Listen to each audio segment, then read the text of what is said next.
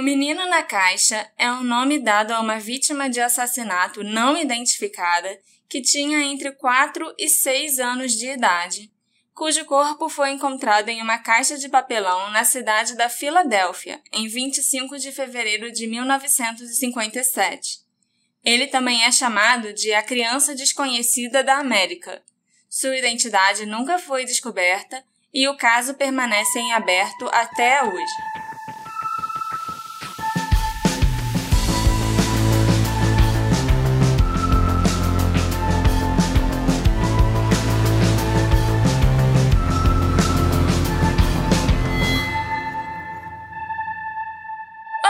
Assistentes! Bem-vindos ao podcast do Detetive do Sofá.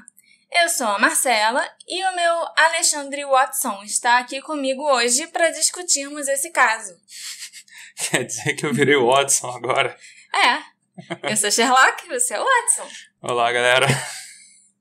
Hoje eu vou te contar um caso de assassinato, só que esse é ainda mais difícil de desvendar do que o habitual nós temos um grande obstáculo pela frente, que é a identidade da vítima, ou melhor dizendo, a falta de identidade da vítima.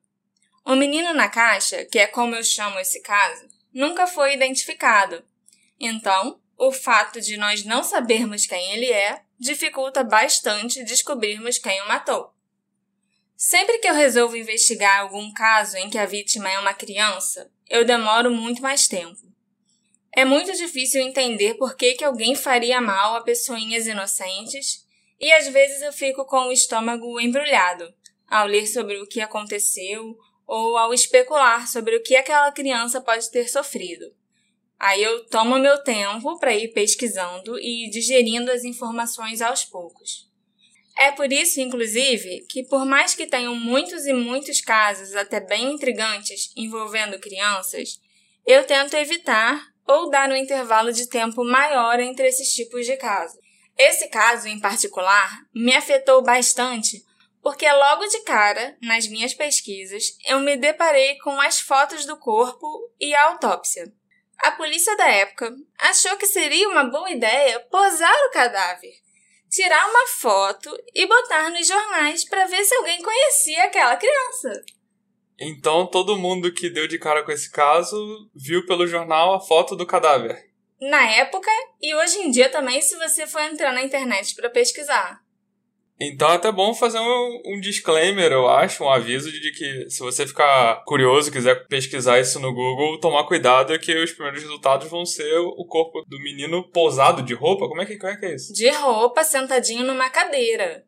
Nossa. Claramente todo ferrado. Eu não sei se isso é péssimo gosto ou se é uma coisa de filme de terror, mas. Ajudou alguma coisa? Isso serve de alguma coisa? Não, claro que não. Pô, uma ideia de jirico, né? Primeiro, porque quem matou o menino e abandonou ele no mato fez isso por uma razão muito específica, que era não ser ligado àquela criança.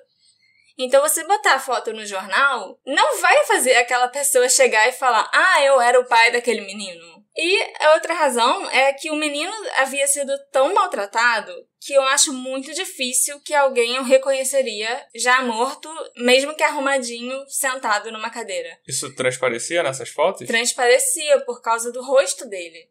Eu vou te explicar o que, que aconteceu e como ele estava. Não porque eu gosto de falar sobre o estado de decomposição dos cadáveres dos casos de assassinato, mas porque para esse caso específico, eu acho importante saberem o que, que ele sofreu, o que, que aconteceu com ele. Até para a gente falar das teorias também. Mas você já escreveu sobre o caso, vários casos que a gente está fazendo aqui, episódios, são casos que você já escreveu. É, mas no seu blog não tem essa foto, você não colocou? Não, não tem essa foto, graças a Deus. Eu tenho essa foto salva nos meus arquivos de quando eu fiz as pesquisas para o caso, mas eu nunca botaria essa foto no blog. Eu acho que é completamente desnecessário. É necessário, sim, as pessoas entenderem como aquela criança foi encontrada e o que, que aconteceu com ele.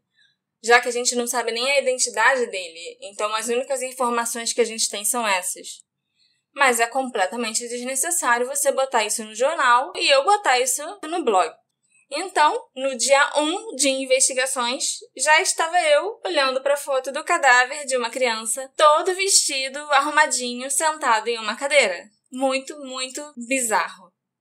Fotos dos corpos das vítimas é algo com o qual você nunca quer se deparar. Tem gente que acha necessário para entender melhor o laudo da autópsia, mas eu particularmente prefiro evitar. Se você também não gosta de ver e acha que seria desconfortável para você escutar descrições sobre como o corpo foi encontrado, a causa da morte e a autópsia, você pode não gostar do que eu vou falar agora, porque nesse caso eu preciso contar como ele foi encontrado e os ferimentos que ele havia sofrido. O corpo do menino na caixa estava embrulhado em um cobertor xadrez, dentro de uma caixa de papelão largada em uma floresta. A caixa era a embalagem de um berço que era vendido na rede de lojas J.C. Penney. Os cabelos do menino haviam sido cortados recentemente após a sua morte, e ele ainda tinha mechas de cabelo grudadas pelo corpo. Havia sinais de desnutrição grave, além de cicatrizes no tornozelo, na virilha e no queixo do menino. O corpo foi descoberto por um estudante universitário que passava pela área de carro e viu um coelho correndo e entrando no mato. Como ele sabia que havia armadilhas naquela área e sentindo pena do coelho, ele parou o carro para investigar e descobriu o corpo do menino. O cara estava simplesmente com pena de um coelhinho e se deparou com uma coisa muito pior, da qual ele com certeza ficou com muito mais pena, que era o corpo da criança. Eu nem imagino como esse cara deve ter se sentido. Esse estudante entrou em contato com a polícia imediatamente. Os policiais foram ao local, tiraram fotos do corpo e da cena do crime e examinaram a área.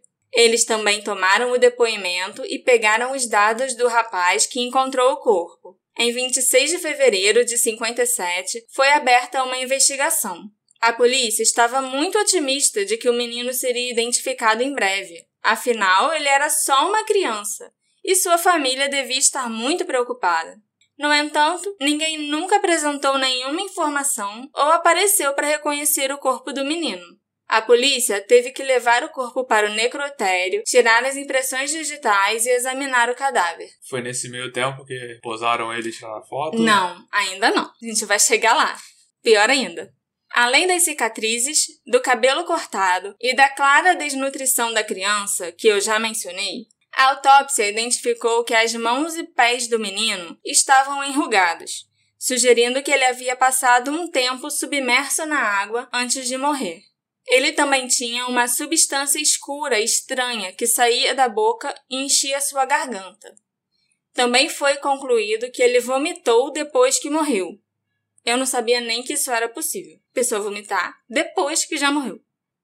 É porque eu sei que quando a pessoa é afogada, ela acaba espumando umas coisas, tendo umas secreções nasais e tudo mais, mas realmente vômito eu não, não lembro. Será que então isso pode indicar que ele foi afogado? Então, eu não entendo porque eu não lembro nada das minhas aulas de medicina legal. Mas eu acho que o legista teria declarado facilmente se ele foi afogado. É, não, não foi o caso. É. O legista declarou que a morte da criança foi causada devido a vários traumas contundentes na cabeça e que tudo indicava que aquele menino havia sido fortemente abusado e negligenciado. Mas é claro que ninguém sabe quem o abusou ou o matou, principalmente porque a própria vítima não pôde ser identificada. Mesmo quando compararam suas impressões digitais com registros de hospitais, a polícia não conseguiu encontrar uma correspondência. Era como se essa criança aparecesse do nada, sem família, para ser encontrada. Impressão digital que você diz é a impressão digital do, do, da criança? Sim. Os americanos, pelo menos naquela época, só devia ter impressão digital de que era criminoso, não? Eu não sei se lá na, na Filadélfia era comum você tirar a impressão digital ou fazer tipo um teste do pezinho, qualquer coisa assim que ficasse gravado quando a criança nascia lá no hospital, talvez junto com a certidão de nascimento, porque isso é uma coisa que foi muito investigada. Eles procuraram em todos os hospitais se teria algum registro daquela criança. Se essas impressões que eles tiraram do cadáver iriam bater, ter alguma correspondência com alguém que nasceu em algum hospital. A única pista que restou foi a caixa de berço, que foi atribuída a J.C. Penney do bairro de Upper Darby. Essa loja vendeu apenas uma dúzia daquele modelo de berço em particular. Alguns dos berços comprados puderam ser rastreados até os proprietários, mas não todos. Com todas as pistas possíveis dando em becos sem saída, não demorou muito tempo para a polícia perceber que precisava de ajuda. Então, uma busca maciça começou e a morte misteriosa do garoto na caixa se tornou uma grande sensação da mídia no país inteiro. Os jornalistas que cobriam a história o chamavam de criança desconhecida da América e imploravam ao público que fornecessem informações sobre a identidade do garoto. Mais de 400 mil folhetos com o rosto do menino, abre um parênteses aí, que já era o rosto do menino morto, com cabelo mal cortado e cheio de traumas na cabeça, foram distribuídos por toda a região da Filadélfia. Mas ninguém apareceu com nenhuma informação. Então o nome do caso, como foi conhecido, era o Garoto Desconhecido da América. É, na época ele era o, a criança desconhecida da América. Hoje em dia ele é só, coitado, o menino na caixa. Menino na caixa.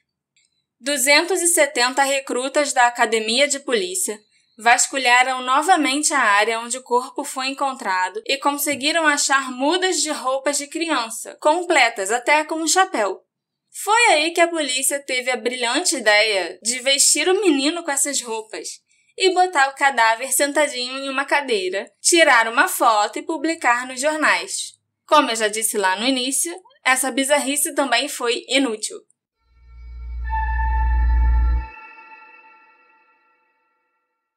Muitas dicas e teorias foram levantadas no caso. Embora a maioria delas tenha sido descartada, Algumas teorias despertaram considerável interesse entre a polícia e a mídia e foram extensivamente investigadas. Eu vou te contar as principais delas agora. A primeira dessas teorias é a do lar adotivo.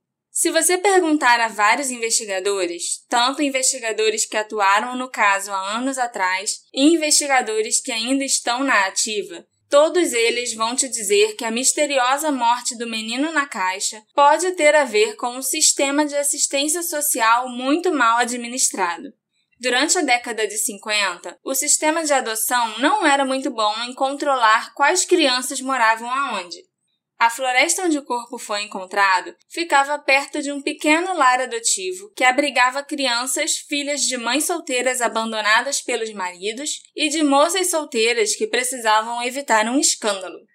Em 1993, Remington Bristol, um investigador criminal que passou a vida toda tentando desvendar esse caso, perguntou a um médium de New Jersey onde a criança foi morta o médium levou Remington diretamente ao lar adotivo.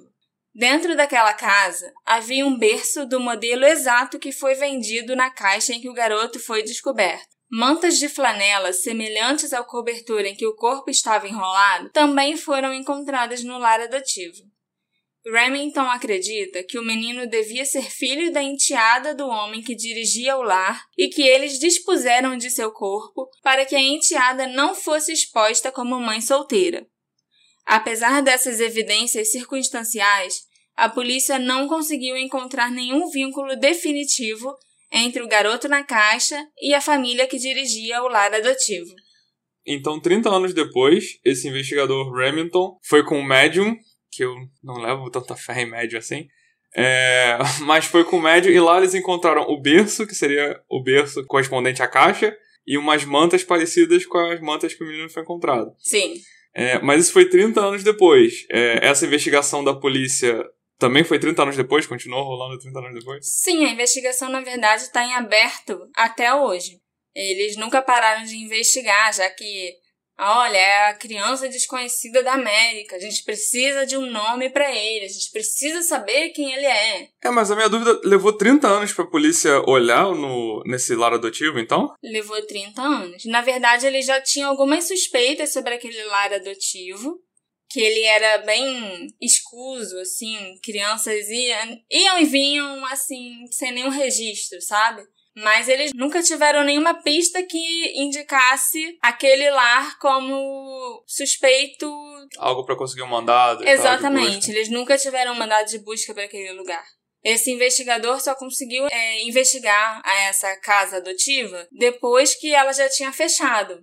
Ela foi fechada ah. pelo Estado por causa né, desses problemas das crianças que nunca tinham registro nenhum e tal. O sistema de assistência social. Tava abandonado, tava, então. Sim, tava abandonada a casa. E o sistema de assistência social foi ficando um pouco melhor. E a casa ficou fechada, mas ela continua exatamente como ela era naquela época. Os móveis continuaram lá, as coisas todas, entendeu? Ela só foi realmente fechada. Uhum. E aí ele conseguiu entrar lá mas já não. Mesmo que algum crime tivesse acontecido lá e que a criança fosse filha da enteada desse cara, blá blá blá, é muito difícil que ainda tivesse alguma prova lá dentro depois de 30 anos. E essas pessoas já não foram localizadas pelo Remington.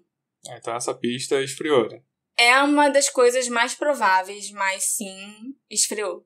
Até porque eles têm um DNA parcial do menino. Na época, quando ele foi encontrado, ainda não existia exame de DNA. Então ninguém pensou em coletar DNA dele para ficar armazenado, para conseguir fazer comparações depois. Ele foi exumado é, nos anos. final dos anos 80, se eu não me engano, início dos anos 90, e foi aí que tentaram coletar material genético para fazer um, alguns testes de DNA. Mas já tinha se deteriorado. Já tinha se deteriorado e o DNA que eles têm é parcial, é o DNA mitocondrial, que só corresponde a parentes, a irmãos ou avós e coisa assim do lado da mãe, porque o DNA mitocondrial é passado de mãe para filhos. Então, se você localizasse o pai da criança, por exemplo, você não teria como comprovar que era ele ou irmãos só por parte de pai, você também não teria como comprovar nenhuma relação genética. A segunda teoria, mais provável, assim, em relação ao caso, foi levantada por uma mulher conhecida como M, e não sou eu, ok? A morte misteriosa do menino na caixa pode ter sido explicada pela irmã da criança se você acreditar na história de uma mulher anônima. A mulher ficou conhecida apenas como M. Ela contatou a polícia em 2002, afirmando que tinha pistas e implorando para permanecer anônima. M alegou que sua mãe comprou o menino desconhecido de seus pais biológicos no verão de 54 e que ele se chamava Jonathan. Naquela época, isso era completamente normal. As crianças eram compradas e vendidas por aí e não precisava nem dar recibo. M contou que o menino foi submetido a abusos físicos e sexuais extremos por dois anos e meio. Ele foi morto em um acesso de raiva da mãe adotiva que o jogou no chão depois que ele vomitou na banheira após comer feijão. Como que uma mãe quebra a regra básica de não pode entrar na piscina depois de comer? Se você faz a criança comer uma lata inteira de feijão, não é nem um feijãozinho gostoso, caseiro, né? É um de lata mesmo? Não importa se é banheira ou se é piscina. É provável que dê ruim. E deu. Isso segundo a história dessa M. Sim, mas aí que fica interessante. Essa informação sobre a substância escura na boca e na garganta da criança não foi divulgada pela polícia, para a imprensa nem para ninguém. Tava só nos registros da autópsia. Então, quando que essa informação ficou pública? Nem essa informação sobre os dedos enrugados pela água foi pública. E feijão, com certeza, pode corresponder a tal substância escura. Essas informações ficaram públicas depois que essa mulher deu o relato dela. Tipo, ah, agora a gente realmente deve ter uma pista sólida sobre esse caso, porque ela está apresentando evidências que batem com a autópsia do menino e que ninguém sabia. Se ela sabe, é porque ela, de certa forma, tem conexão com esse caso, porque ela estava lá e ela sabe o que aconteceu. Aí, depois que o menino vomitou na banheira e a mãe jogou ele no chão num acesso de raiva, né? E acabou matando. Até porque ele era um menino muito frágil, subnutrido e que só vivia apanhando e sendo abusado. A mãe decidiu cortar o cabelo do menino. Não sei porquê, ninguém sabe porquê. e ela e uma amiga colocaram o garoto nessa caixa e jogaram na floresta. Segundo M, um homem notou as duas mulheres tentando carregar a caixa pesada e se ofereceu para ajudar. Elas o ignoraram e ele foi embora. Essa afirmação foi corroborada por testemunhos confidenciais anteriores, que foram dados em 1957 por um homem que alegou saber algo sobre a misteriosa morte do garoto na caixa. Não necessariamente sobre o garoto, mas sobre a caixa e como o garoto foi parar na floresta. Os policiais ficaram horrorizados com o que ouviram e investigaram imediatamente a alegação. Afinal, esse nível de abuso sugeriria intenção criminosa e é possível que outros soubessem sobre esse caso. Infelizmente, surgiram vários detalhes importantes que tornaram o caso improvável. Os vizinhos de Amy, que tinham acesso à casa enquanto ela crescia, estavam convencidos de que não havia garotinho que residisse lá em momento algum. Alguém até chamou a alegação de ridícula, a mulher anônima também era conhecida por ter algum tipo de doença mental, com alguns sugerindo que ela inventou a história. Doença mental é um termo tão genérico e tão estigmatizado até hoje. Tipo, o fato de possuir algum tipo de distúrbio, que podia ser desde uma depressão até realmente borderline ou esquizofrenia, não quer dizer que ela não esteja falando a verdade e que a polícia pode simplesmente jogar o testemunho dela fora e desconsiderar tão facilmente. Mas fato é que essa teoria nunca foi comprovada, já que a polícia resolveu acreditar que a mulher estava mentindo após a menção à suposta doença mental. Então não há provas, além do testemunho de Amy, que corroborem o seu depoimento. Mas ela contactou a polícia em 2002, né, quase 40 anos depois, ela deu algum motivo para demorar tanto tempo? Porque ela própria foi muito abusada pelos pais. Apesar dela ser filha biológica deles, ela era quase tão maltratada quanto o garoto que foi adotado só para ser maltratado, aparentemente. E ela também sofria muita intimidação dos pais para nunca revelar essa história ela só conseguiu entrar em contato com a polícia e falar sobre isso, revelar o que ela sabia sobre o caso, depois que a mãe dela morreu. É, porque 40 anos depois, vai saber mesmo se os vizinhos lembravam com certeza é. se tinha ou não, né? E no final ela acertou coisas que não eram informações disponíveis ao público. É, em nenhum momento a questão do líquido preto e dos dedinhos molhados veio a público e ela contou uma versão da história que combinava com isso tudo. Sim, pois é. Só que acho que foi isso também que meio que depois contra ela. Por que, que ela teria demorado tantos anos? Mas ela já deu algumas entrevistas, ainda permanecendo anônima, em alguns fóruns e alguns sites que falam sobre esse caso. Nessas entrevistas, ela conta a versão dela e você entende o que é que causa o distúrbio mental que ela provavelmente tem, sim, que foi tudo que ela também sofreu na infância na adolescência. Foi realmente uma adolescência, eu diria, traumatizante.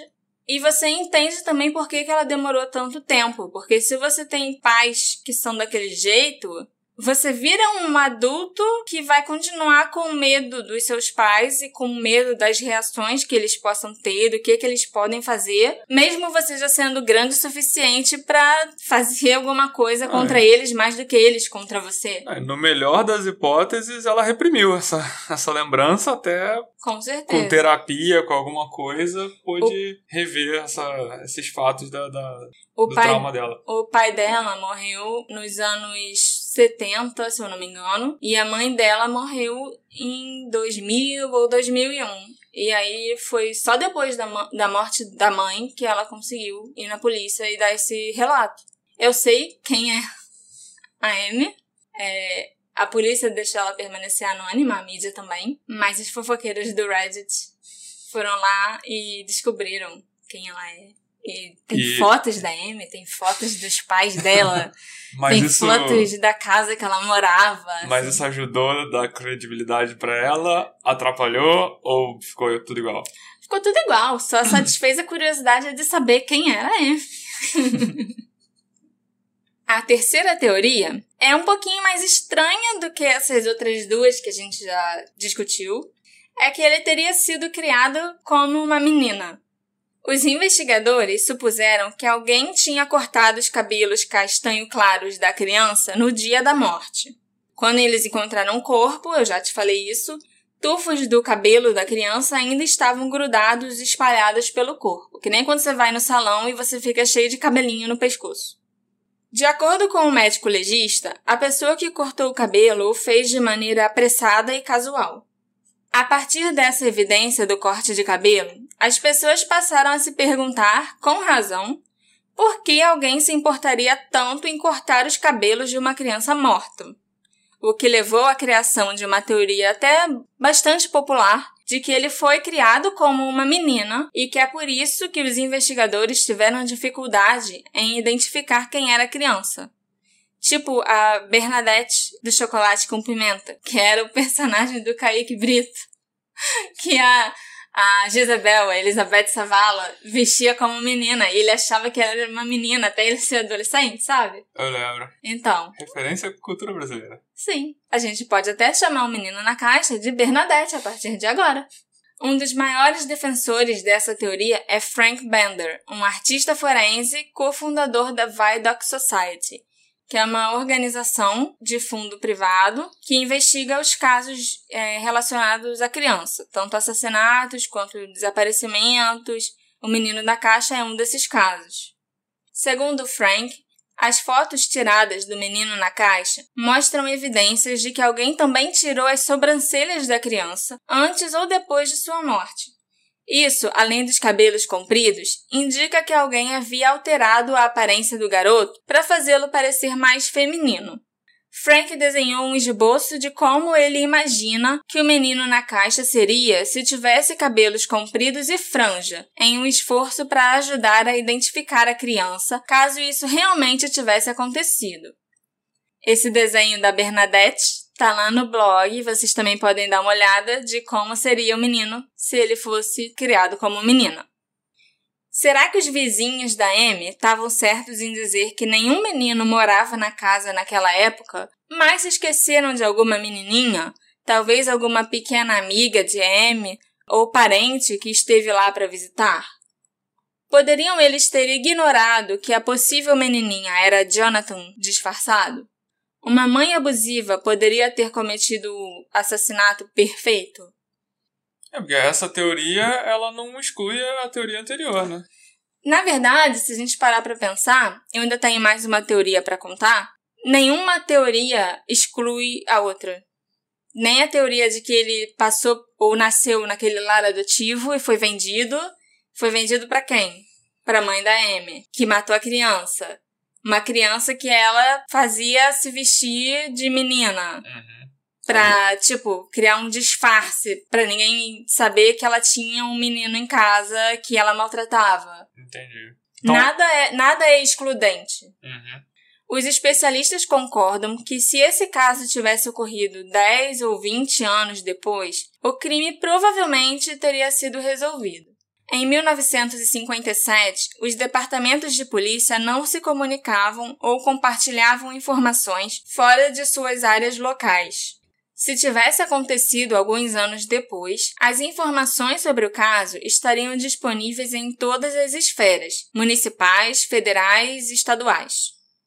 Essas três teorias você já conhecia se você já leu o caso no blog, mas eu tenho uma nova teoria para dividir com você. Eu sempre continuo acompanhando os casos sobre os quais eu já escrevi e procurando por notícias para ver se surgiram novidades para contar para vocês. Em 21 de junho de 2020, em um dos fóruns que eu acompanho especificamente sobre o menino na caixa, uma mulher chamada Carol Grace contou sua história e a história de sua família e explicou que ela acha que pode ser irmã biológica do menino na caixa. Carol contou que há anos ela pesquisa sobre o próprio passado porque foi adotada e gostaria de saber mais sobre sua própria história e sobre sua família biológica. Nessas pesquisas, ela acabou descobrindo que seu pai biológico era um homem horrível que abusava de mulheres e que teve mais de 21 filhos em 20 anos com diversas mulheres diferentes, e ele obrigava essas mulheres a darem os filhos para adoção ou até mesmo matava essas crianças.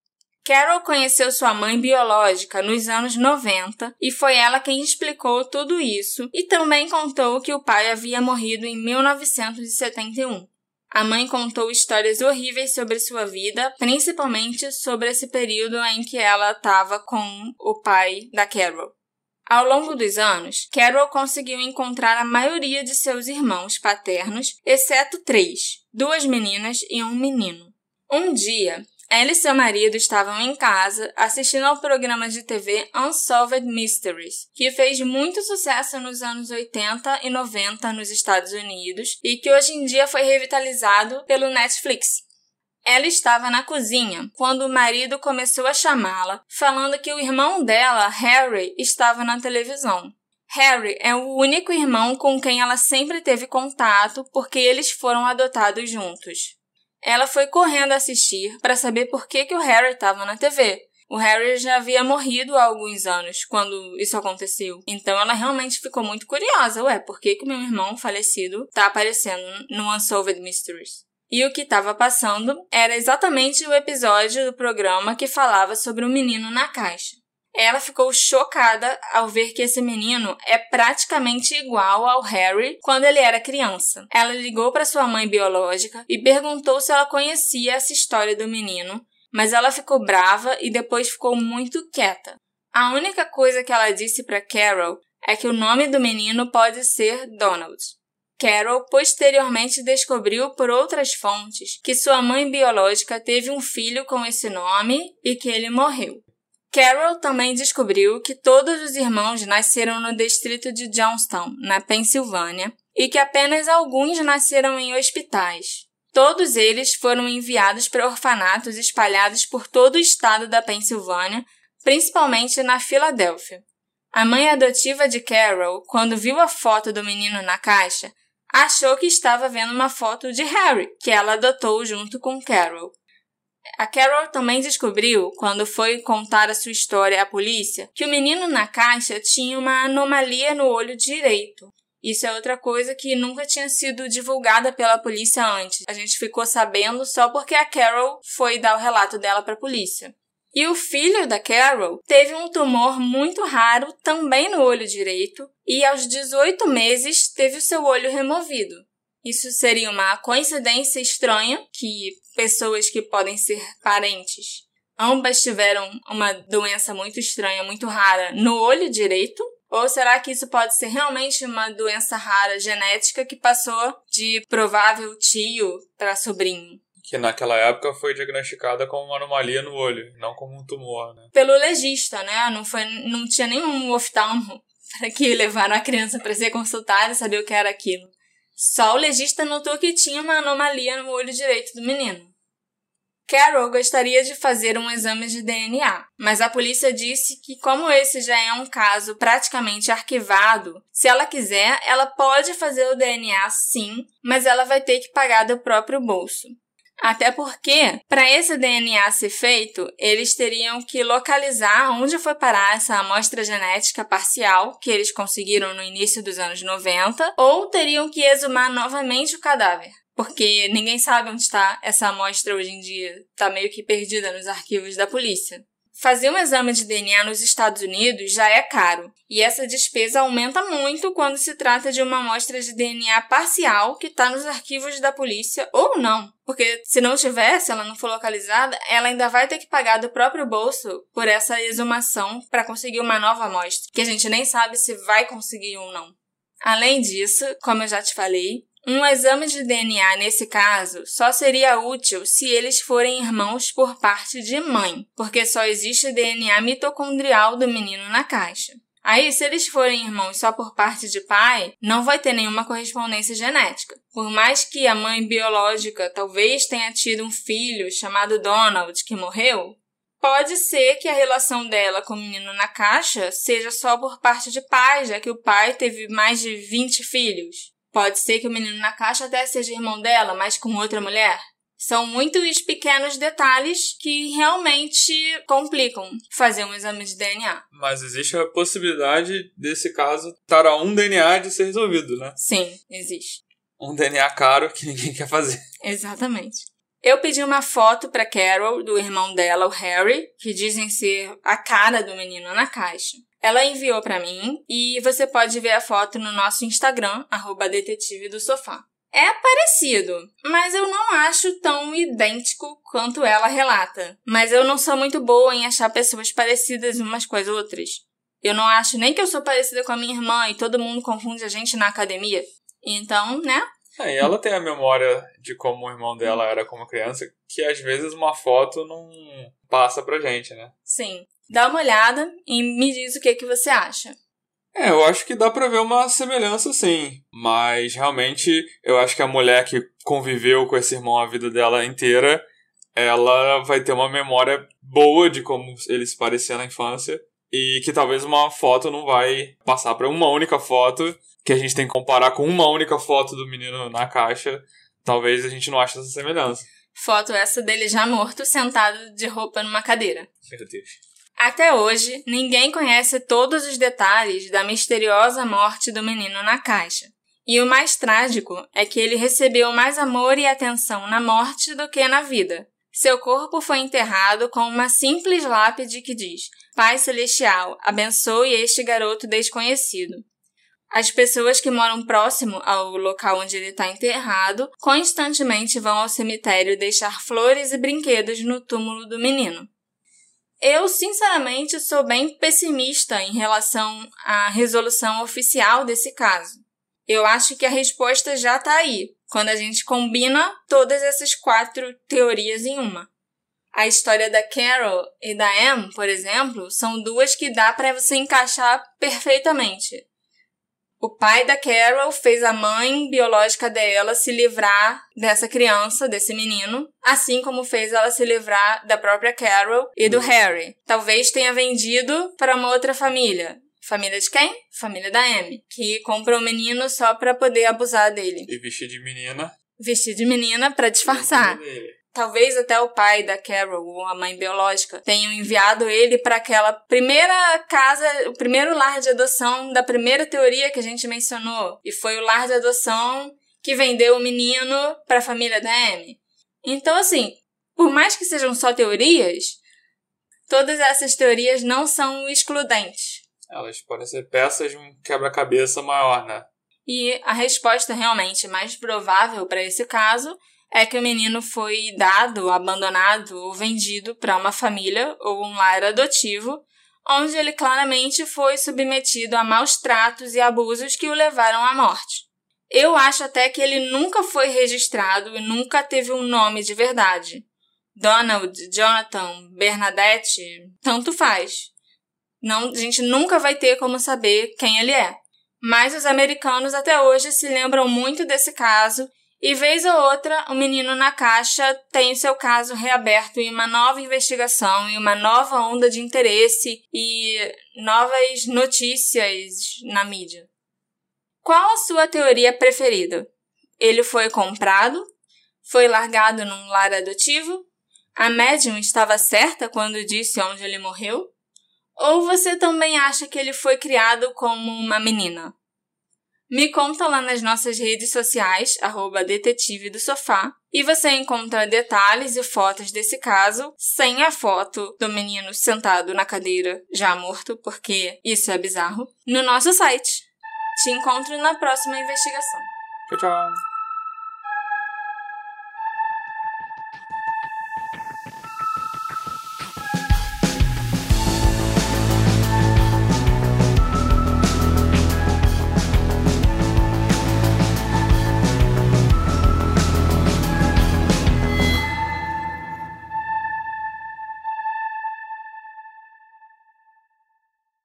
Hey, você se interessa por crimes reais, serial killers, coisas macabras e tem um senso de humor um tanto quanto sórdido? Se sim, você não está sozinho. Se você precisa de um lugar recheado de pessoas como você, venha conhecer o podcast Pátria Amada Criminal. Todas as semanas tentamos entender o pior da humanidade. Nesse processo, a gente ri, chora, fica brava, fofoca, porque afinal de contas é assim que a gente fala quando está entre amigos. Suas novas melhores amigas trevosas estão aqui no Pátria Amada Criminal.